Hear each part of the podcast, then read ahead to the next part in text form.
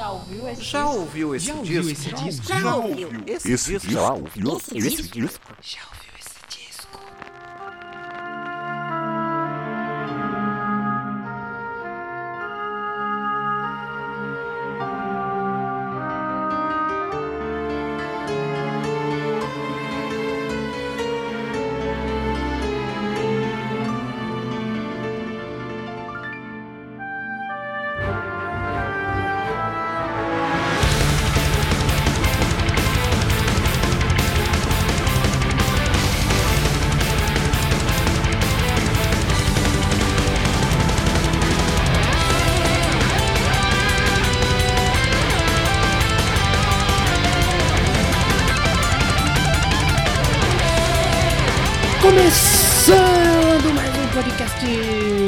ouviu esse disco?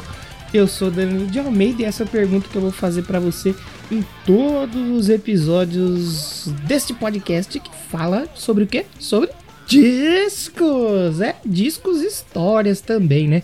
Que toda semana estamos aqui eu e mais convidados, né, Pra contar histórias relacionadas aí com alguns discos, ouvir um pouquinho de música também, ouvir curiosidades sobre o disco da semana. E nessa semana eu tenho aqui um disco pra falar que pra mim é o meu disco favorito de heavy metal feito no Brasil e um dos meus discos favoritos de power metal que eu gosto muito, muito, muito, muito do Temple of Shadows. É um disco maravilhoso que eu tinha que colocar ele aqui nessa temporada, que é a segunda temporada, onde nós estamos falando sobre os nossos discos favoritos de todos os tempos. É, pois é, nós já estamos aí no episódio número 16. Semana que vem eu vou ter o último convidado da temporada, já estamos indo para nossa reta final aí. E é um convidado, meu amigo, que eu vou falar. Eu fiquei muito feliz de receber essa pessoa aqui, que ele faz aí um dos meus fa podcasts favoritos, não, um dos meus podcasts top 3 ali, acho que dos podcasts que eu mais gosto. E foi um prazer receber ele aqui. E a partir da semana que vem, a gente já vai começar a sair mais dessa linha rock and roll, heavy metal, e a gente vai ir para um lado mais pop, né? Porque como vocês sabem, eu gosto muito de rock and roll, mas eu também gosto muito de música pop. E nessa temporada eu separei a música pop, deixei mais pro final porque eu tenho grandes discos para falar que eu gosto bastante.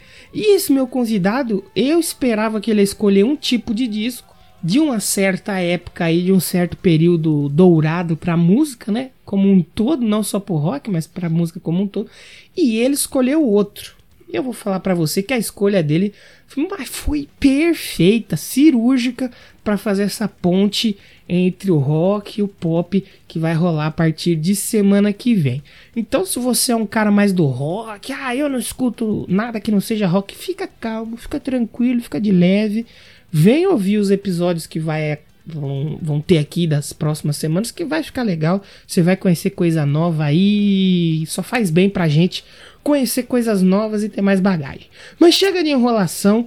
Preciso falar pra vocês aí antes de começar o episódio, né? Seguir o Já Ouviu Esse Disco nas redes sociais. No Twitter é o Já Ouviu o Disco. E no Instagram Já Ouviu Esse Disco. Então, vamos falar aí sobre o Temple of Shadows do Angra, que é um disco maravilhoso demais, papai. Sobe a música aí e você já sabe o que, que eu tenho que perguntar pra vocês aqui, né? E aí, já ouviu esse disco?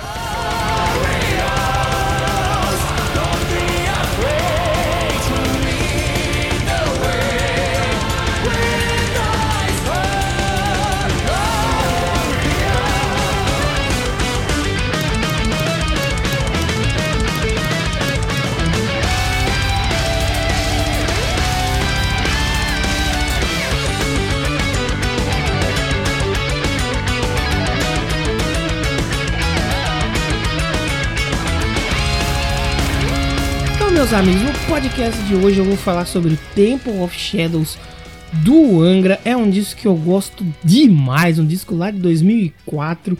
Na primeira temporada, eu já falei aqui sobre o Rebirth, me estendi bastante. Provavelmente esse episódio vai ficar um pouquinho mais extenso também, porque tem bastante coisa para falar, mas não tinha como, porque é um disco que eu realmente gosto muito. É um disco que eu acho sensacional. E como eu já havia falado, o Rebirth foi muito importante, né, para mim, para para me influenciar por esse lado mais power metal, uma música mais rápida, mais complexa. E eu por um bom tempo achava que era o meu disco favorito do Angra. Eu sei que vai ter muita gente perguntando aí, ah, mas o Angels Cry, não sei o que. Eu gosto da fase do, do André Matos, respeito muito, mas como eu conheci a banda na fase do Edu, acaba que no meu coraçãozinho a fase do Edu é a minha favorita. E durante muito tempo eu gostei muito assim do Rebirth. Mas depois que eu conheci o Temple of Shadows, aí a história mudou realmente porque é um disco maravilhoso, é um disco que, cara, ele é é uma obra-prima, assim, para mim é o melhor disco de heavy metal nacional, power metal nacional e tal. Eu sei que vai ter uma galera que vai dar outros nomes e tal. Respeito o pessoal que gosta muito do Sepultura também. Tem os discos do Sepultura. Que, aliás, já vou adiantar que vai ter Sepultura aqui na próxima temporada. Eu respeito também quem gosta de Sepultura. Tem um Ratos também. Aí pode pintar por aqui de repente, não sei. Mas o, o Temple of Shadows é uma parada que é fora do normal. E eu costumo chamar o Temple of Shadows de Pelé do Heavy. Por quê? Porque fala muita bosta? Não, porque é diferenciado, mas assim, é, você pode colocar vários discos aí para comparar. Você põe o Roots, tem os discos do Viper, porra do Rados, mas eu gosto de colocar o Temple of Shadows um nível acima, porque realmente é um disco maravilhoso. E o mais legal de tudo isso é que ah, acho que há um ano, dois anos atrás, né? Nós estamos em 2020 agora. Ah, rolou a turnê de comemoração, né, do, do Temple of Shadows, em que a banda tocou, a banda, né, o Edu Falaschi, é, junto com o Aquiles Priester aí, que eu já mencionei que é meu baterista favorito, eles se juntaram em uma banda para tocar o disco na íntegra. E, pô, foi muito legal nesse show. E eu tive a oportunidade de conversar durante ali quase uma hora com o Edu Falaschi, cara, que, cara, foi um momento assim ímpar na minha vida, que acho que faltava. Eu já conheci praticamente todo mundo do Angra, não consegui conhecer o André Matos, né, por motivos aí óbvios, né? Mas um dos caras que eu mais queria conhecer era o Edu, né? Que fez parte ali da, da formação que eu mais gosto, da formação que eu mais gosto, né? Que é a época do Edu, do Rebirth até eu acho que o Aqua. Eu conheci, consegui conhecer todo mundo, né? E faltava conhecer o Edu. E foi muito legal isso. E eu pude falar para ele, né? Eu falei assim, pô, Edu, é, pô, o meu disco favorito é o Rebirth. Ele falou, pô, mas nós estamos na turnê do Temple of Shadows. Eu falei, então, calma aí, meu fiote. Meu disco favorito é o Rebirth, mas o Temple of Shadows eu acho injusto você querer comparar ele com os outros, porque ele é o Pelé do metal nacional. E o Edu, porra, cara, muito boa essa expressão, eu nunca tinha ouvido ninguém falar que o Temple of Shadows é o Pelé do metal nacional. Eu falei, é, é o Pelé, porque é injusto você comparar ele com os outros do Angra, porque o Temple of Shadows, para mim, está em outro patamar. É algo muito incrível mesmo. E vale também a gente mencionar que dessa turnê de comemoração do, do, do Temple of Shadows saiu um DVD que o Edu lançou agora no Japão, que por motivos contratuais aí, né, e por motivos de birra do senhor Rafael Bittencourt, não saiu aqui no Brasil ainda, mas estou bem no aguardo aí para que para que possa sair logo aqui. E vamos combinar o seguinte, o Edu que ele me segue lá no Instagram. Se ele ouvir esse episódio aqui, Edu, manda uma cópia para nós aí divulgar aí, porra, manda aí, lança logo no Brasil, pau no cu do Rafael, porra, ajuda nós aí. Mas enfim, vamos falar um pouco hoje aí da história aí um pouco do que precedeu o lançamento do Temple of Shadows e, claro, sobre o Temple of Shadows aqui no podcast. Já ouviu esse disco?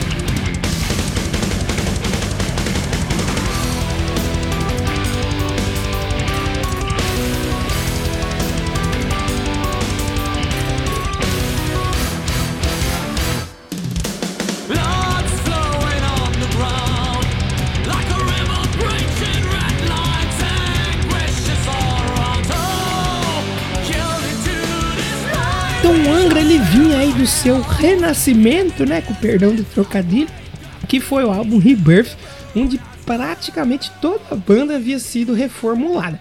E o disco de 2001 já havia sido aí muito bem feito e nos entregou grandes canções e mostrou também que essa formação ainda tinha muita coisa boa para entregar. O que talvez muita gente não esperava é que eles entregariam aí uma das obras mais emblemáticas do metal nacional e da história do power metal. Aqui toda a banda se envolveu no processo criativo do disco, né? Ao contrário do que aconteceu no Rebirth. É, onde que aí o pessoal que era recém-contratado, né, o Felipe Andreoli, do Falasque, o Aquiles e o Fábio Laguna, eles não puderam contribuir tanto no processo criativo. E após o Rebirth, a banda acabou lançando um disco ao vivo, aí lá em 2003, acho que saiu um disco e um DVD e VHS, que foi na turnê de divulgação do Rebirth, que foi gravado lá em São Paulo. Que esse ao vivo acabou rendendo os bons frutos aí para a banda e logo em seguida eles acabaram já entrando no estúdio para compor, criar mais coisas. Eles entraram lá no estúdio Mosh, que também fica na cidade de São Paulo, né? Eles ficaram aí de janeiro até julho de 2004 criando, compondo, fazendo um novo disco e também já fizeram algumas partes desse disco que viria após o Rebirth lá na House of Audio na Alemanha. Todo esse processo né, de criação, composição e fazer o disco foi sobre a batuta do produtor Dennis Ward, que já havia trabalhado com a banda em Rebirth.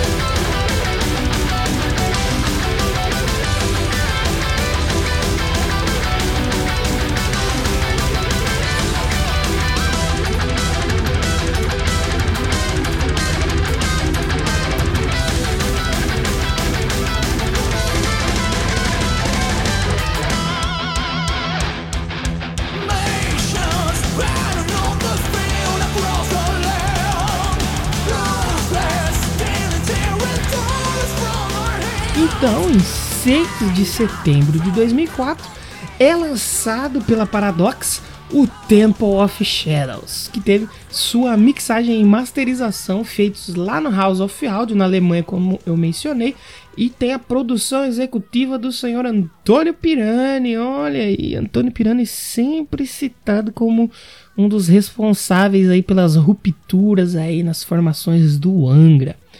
Esse álbum, então, ele conta através das 13 faixas a história fictícia de um cavaleiro conhecido como o Caçador das Sombras, versão brasileira Angra, que se une aí ao exército convocado pelo Papa para participar lá da primeira cruzada que aconteceu de 1096 a 1099 e que acabou culminando na criação do reino de Jerusalém. Olha só, essa Angra é cultura também, porra.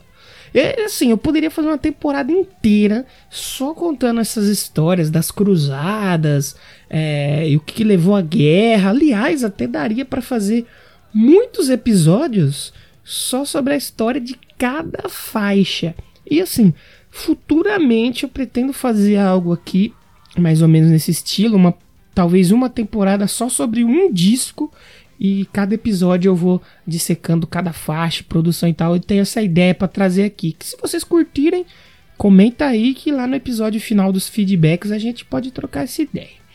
Uh, mas assim, hoje eu vou tentar ser o mais sucinto possível. Já me, me estendendo muito aqui, que ainda tem muito para falar, mas eu vou tentar não deixar o programa com uma hora de duração. Então, assim, vamos destacar algumas faixas. É difícil, né? A gente não falar de todas as faixas aí de um disco que é conceitual e onde cada música é importante para contar histórias. Mas tem algumas faixas aqui nesse disco que realmente moram no meu coração e que assim não saem das minhas playlists E se eu fosse contar todas as histórias de cada uma, daria para fazer um programa de duas, três horas. Então separei só algumas aqui para mencionar e que se você não ouviu nenhuma, vai ouvir pelo menos alguma, algumas dessas aqui que eu vou mencionar agora. Para começar, já tem a própria Spread Your Fire, que eu acho fenomenal. É uma das minhas favoritas desse disco e da carreira do Angra também.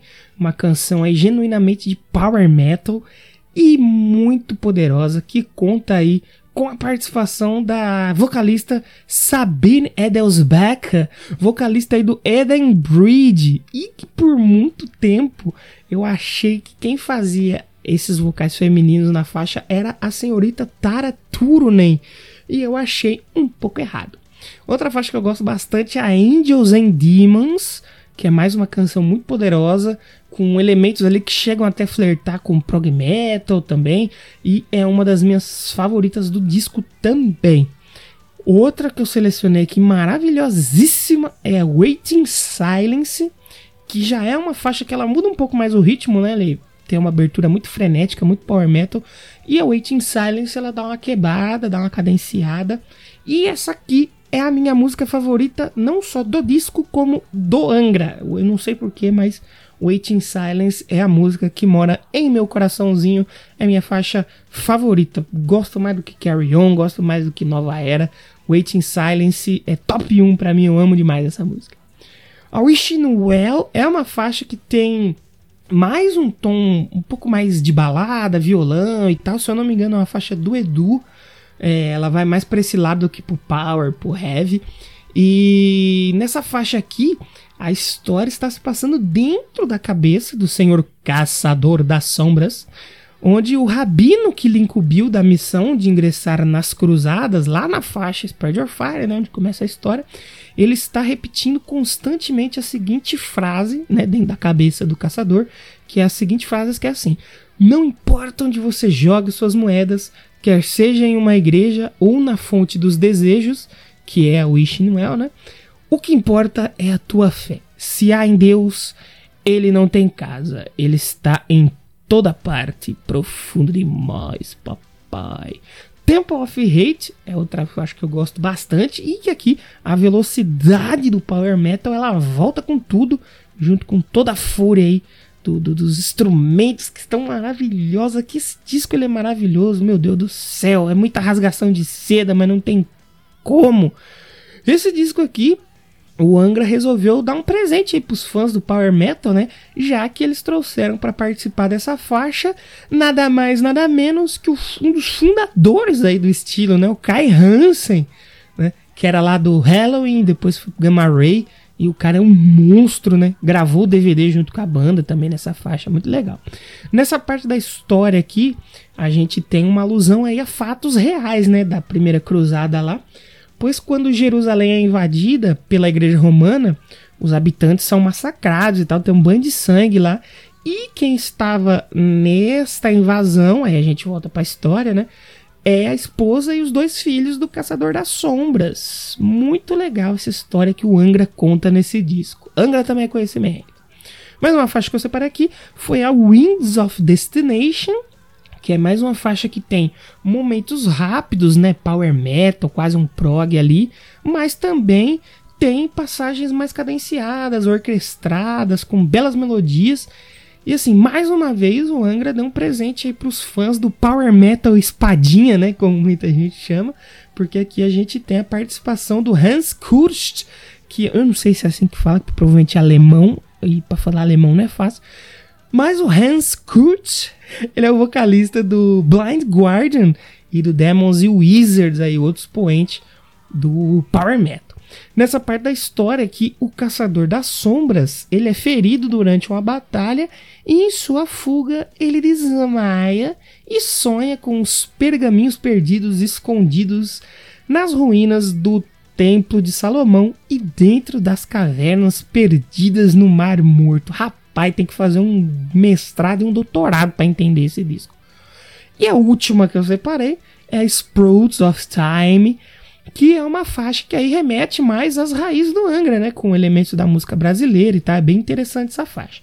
E aqui o Caçador das Sombras começa uma nova religião. Olha aí, cuidado, cuidado.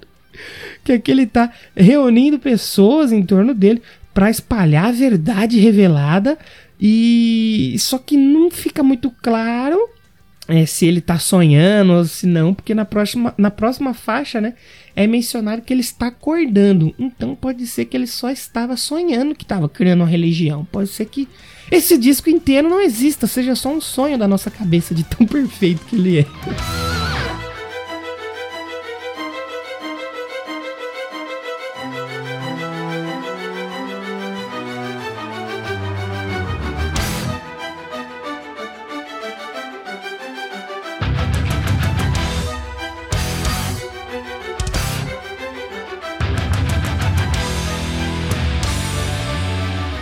Além das participações aí que eu já citei anteriormente, o Angra ainda brinda a música brasileira com a participação de uns de seus maiores nomes aí, porque o Angra trouxe Milton Nascimento para cantar na faixa Late Redemption. E a vocalista Sabine Edelsbach, ela ainda volta para participar da faixa número 8 aí, a No Pain for the Dead. As percussões do disco também têm participação de peso, pois o responsável por essa parte foi o renomado Douglas Las Casas. É, é, o bicho é famosíssimo. Se você entende um pouco de bateria de percussão, com certeza você conhece o Douglas Las Casas. Quem também participa nas faixas aí é o produtor do disco, o Dan Ward, que ele participa com backing vocals na Angels and Demons, na Waiting Silence e na Winds of Destination. O Temple of Shadows ele conseguiu a incrível proeza, isso lá em 2004, hein, pessoal? De ficar em décimo lugar nas paradas brasileiras, que, pô, pra um disco de power metal no Brasil é um baita de um feito, né, gente? E o clipe de Wishing Well, que foi o único single do disco também, ele foi muito reproduzido na MTV na época e acabou aí até aparecendo em charts de rádios brasileiros. Imagina você ligar a Jovem Pan e tá tocando um Angra, seria bem legal. lembro muito dessa época de ver o clipe da Wishing Well e eu se eu não me engano, eu ouvi a Wishing Well antes de ouvir o disco inteiro completo. Eu tenho essa vaga lembrança de ter ouvido ela antes de ter ouvido o disco inteiro. E, claro, depois de aparecer na MTV o dia todo, aparecer em rádio, claro que a banda acabou recebendo um disco de ouro por vender mais de 50 mil cópias do Temple of Shadows só aqui no Brasil. Olha que puta feito, cara. Mas o melhor desempenho do disco foi lá no Japão Japão, onde a banda pegou aí o sexto lugar umas paradas dos discos internacionais e elevou ainda mais a popularidade da banda por lá. Hoje o Angra chega no Japão como se fosse rockstar, velho, como se fosse banda gigante. O Angra no Japão é muito grande. O japonês gosta de música complicada, né? Isso explica muito. E assim, claro que a crítica especializada não poupou elogios aí ao disco apesar de ganhar só quatro estrelas da All Music, que vamos combinar, é bom até, né? Pô, é uma banda brasileira, power metal e tal. All Music foi legal. É, lá na consagrada revista Burn, o disco recebeu 91 pontos, que para época era algo muito raro, né, para um review da revista aí, é, que no, na época do lançamento do, do Temple of Shadows, o Angra foi o, a única banda a receber essa nota. E o álbum ainda ganhou três notas 10 de uma, de uma espécie de um boletim que a loja japonesa Sumia ela distribuía para os clientes. E lá no Japão, loja de disco é, tem muita credibilidade. Disco no Japão ainda é algo muito sagrado. Por isso que a capa dessa temporada são capas como se fossem discos japoneses. Olha aí, isso eu vou falar mais lá no episódio final. Em 2005, o Angra praticamente venceu todos os prêmios né, do, do site Whiplash, que naquela época significava alguma coisa ainda, né? Você vencer as, os prêmios do site Whiplash.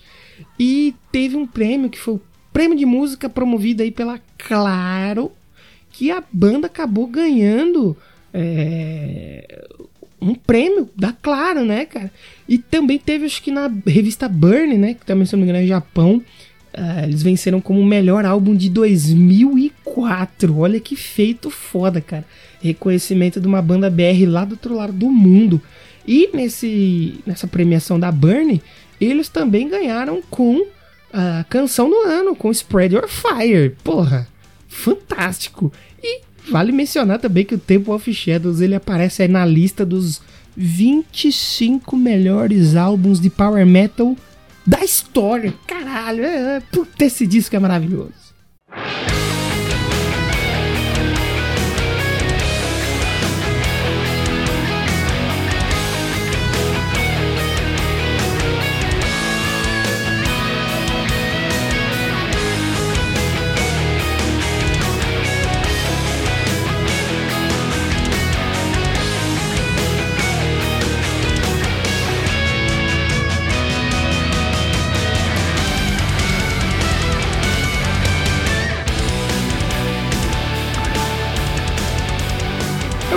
Estendi demais, esse programa vai ficar muito grande, mas não tem como. Só que eu vou me despedir de vocês aí ao som de Waiting Silence. É a minha música favorita do Angra.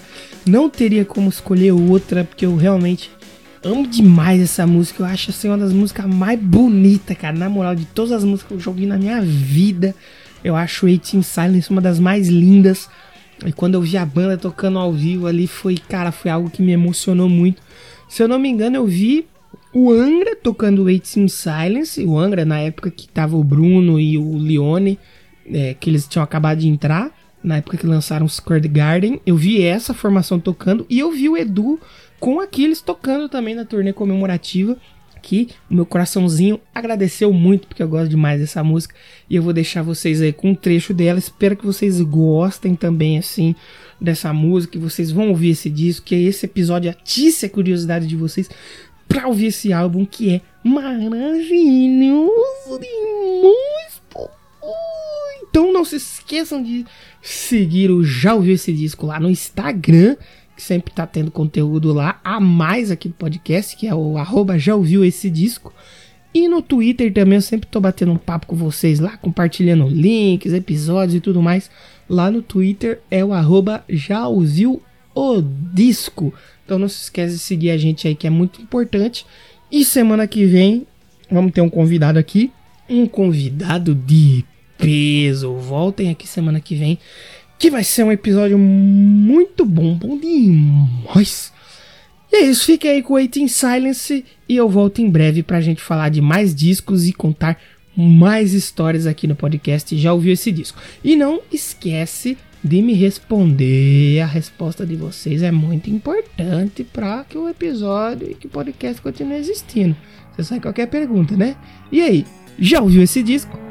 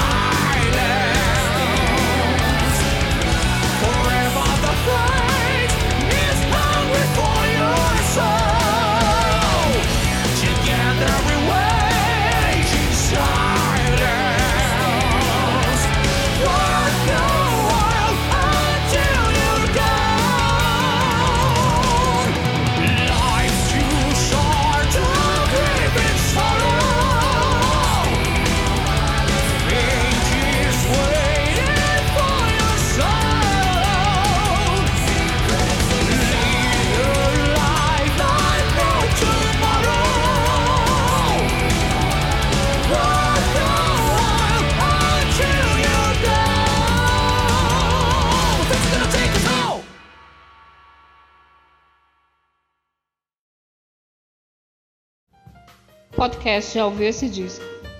Roteiro e edição por Danilo de Almeida.